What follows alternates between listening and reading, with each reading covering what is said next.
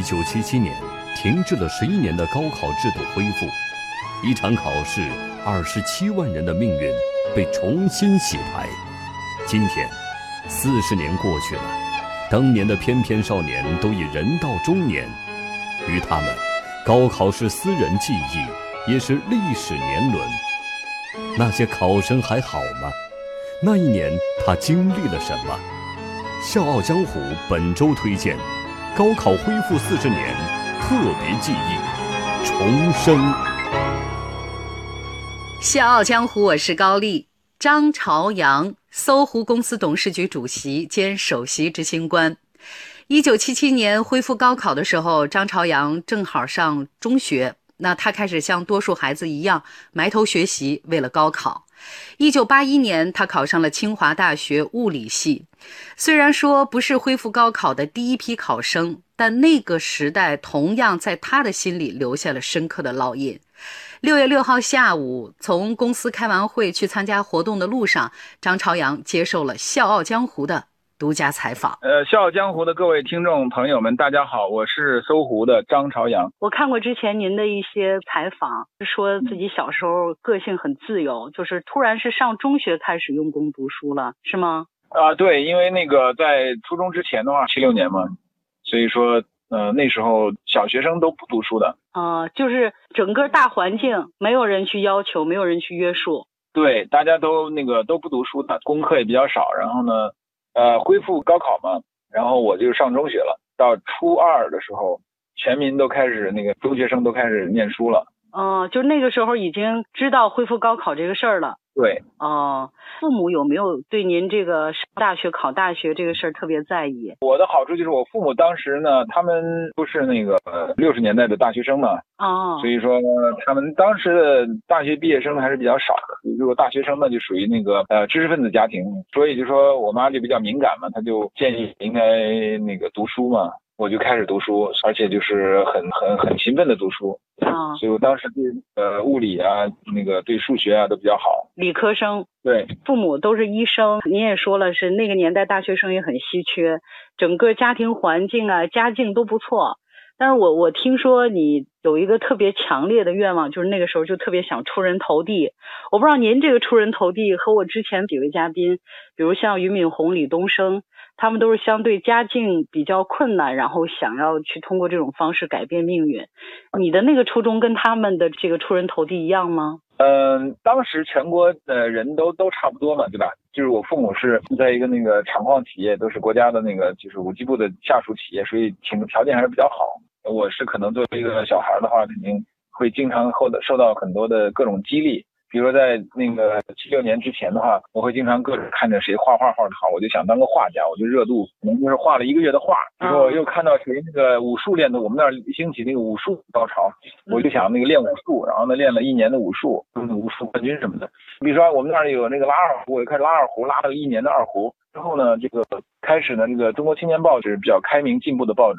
然后呢，这个上面讲到，就是说要学习，包括一些自学成才的一些故事，嗯，呃，还有当年的那个哥德巴赫猜想啊，陈景润，还有那个杨振宁、李政道，还有这个一些自学成才的一些故事，包括那些老三届他们在艰苦的上山下乡的时候，那个学习，后来考上大学，后来的故事等等，这些呢，都成为一个一个很强烈的一个激励机制。因为我确实是一个比较对自己。呃，人生还是比较有要求的，嗯，所以说呢，这个当看到这些故事，就数数经过了那个小学的时间的时候，各种尝试，想想那个，反正总想出呃做点事儿。初二的时候开始正式的开始要，我的目标是要学习念好书，然后呢，就是来就当一个物理学家或者什么的这种这种树立了这样的理想，就是没有想着是。要改变什么家境啊，或者怎么样，就是想弄出个名堂来。对，因为其实那时候的这种社会主义大二公嘛，就是也没有什么拜金主义，就是没有太多的这个改善什么家境，就是大家都一样穷嘛，都一样穷，也对这个财富的追求不是那么很强烈。嗯，就是想做点什么东西出来。考上了清华是一种什么体验？呃，即使在那个西安中学，就是那种重点中学里边，我在班里边也是，呃，成绩都是那前几名嘛。啊，然后我还那经常物理竞赛啊，什么第一名啊，或者属于那种呃物理特别好，所以说我当时就觉得，呃，上清华应该是一个可以，所以我报名第一志愿就是报的清华嘛。嗯清华的也就那届也就是呃七八个人吧，所以说还是很那个很少的。嗯考上清华，我觉得是一种自己哎这个人生获得了一个重大的成功吧，就是初尝成功。所以就是接到通知书的那个情景还记得吗？最主要的就是说我得到那个高考的分数，嗯呃，因为当时按所有的科加起来满分的话是五百四十分，但是呢我是得了四百九十六分，哦，所以是相当高。我当时路过一个街坊邻居，然后到往家走的时候，有一个那个我们中学的老师说呃说了一声，说看到你分数了，你是四百九十六。我当时就心里特别高兴，因为我说哎呀太棒了，这个我心里就所以说那一瞬间我是特别啊有底了，对对对。嗯所以后来上清华我都觉得没问题，因为这个已经四百九十六相当高的分数，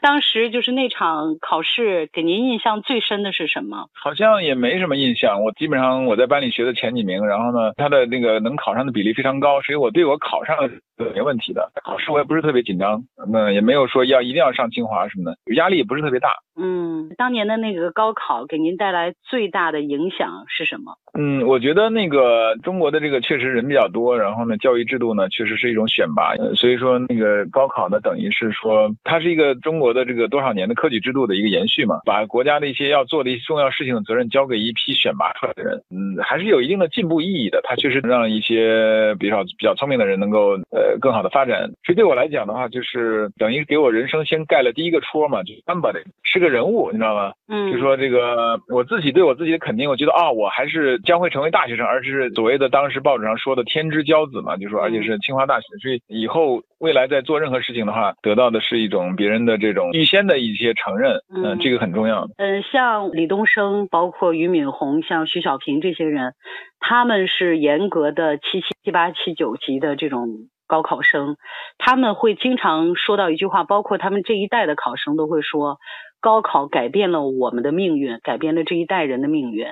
到您八一年这一届的时候，有没有说多数人也是说高考改变了他们的命运？嗯，是的，就因为这个呃，真的年轻人真的是上山下乡啊什么的，我是就差再过几年就要上山下乡了。恢复高考制度呢，包括整个八十年代进入的是一个呃追求科学吧、科学进步的这样一种氛围，冬天解冻的感觉，就整个社会就是面向，就是邓小平说呃那个面向科技、面向世界、面向未来三个面向。所以说整个中国呢，包括欧洲文学也进入了中国，那个全世界的各种音乐，嗯，包括艺术、呃诗歌、一些校园的文化、大学生的这种，所以说八十年代是一个中国真真的是一个经过十年文革之后的一个嗯开放启蒙的一个过程。我呢就说也非常幸运的，没有说早生多少年，呃赶上上山下乡就被耽误的那一代，赶上了这样一个中国处在一个突然要开始好好起来的状态。对，而我呢又那降生于一个知识分子的家庭，所以从小这个父母就很快知道告诉我要好好学习，嗯然后呢我又足够的聪明，所以说就能够一下子就那个搭上这样一个新起来的一个快车吧。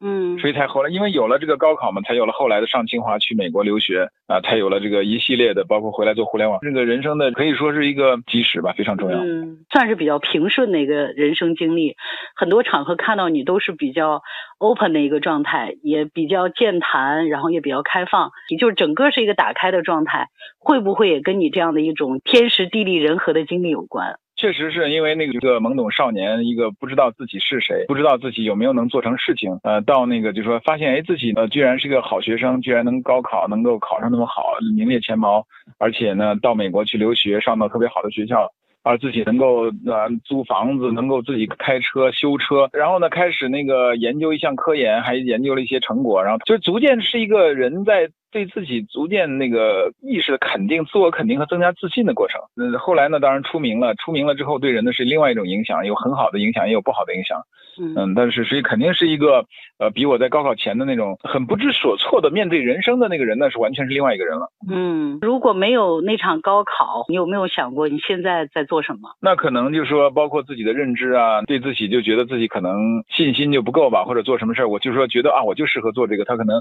我可能就做一个一般性的工作，而觉得我这辈子也就适合做这个。实际上人的潜力是很大的。那么高考呢，给人一个盖一个戳以后呢，实际上对你是一个让你觉得哦，我可以做更多的事情，我可以那个思考更多的事情。嗯，今天正好是二零一七高考的第二天，我们节目播出。呃，您有没有什么话想对今年高考的这些考生说呢？嗯，我觉得现在呢，就说首先，呃，现在高考的那个就是录取比例比我们当年高很多。呃，然后呢，上个大学就可以了。就说其实最好的学校也不一定是最好的，就是说很多人后来做出很大的事情呢，不一定是最好的学校。所以说不要就是把一个事儿想成一条路，就是一根筋。很多人做事情，哪怕你没考上大学，以后也会有很多的道路，因为这个社会已经很通透、很开放，呃，有很多的道路。所以我觉得最重要的就是说不要紧张，抱着还是那种当时那种一颗红心两手准备，就说 OK，这是一个很重要的事情，我要认真对待，我要努力的争取。但是这个世界上人生无常，任何事儿都可能发生。我也许发挥不好，我当时或者是碰到一个题我不太，所以没关系，因为这个人生有很多次的机会，所以说就不要紧张，也面对最坏的可能性，依然我还是我，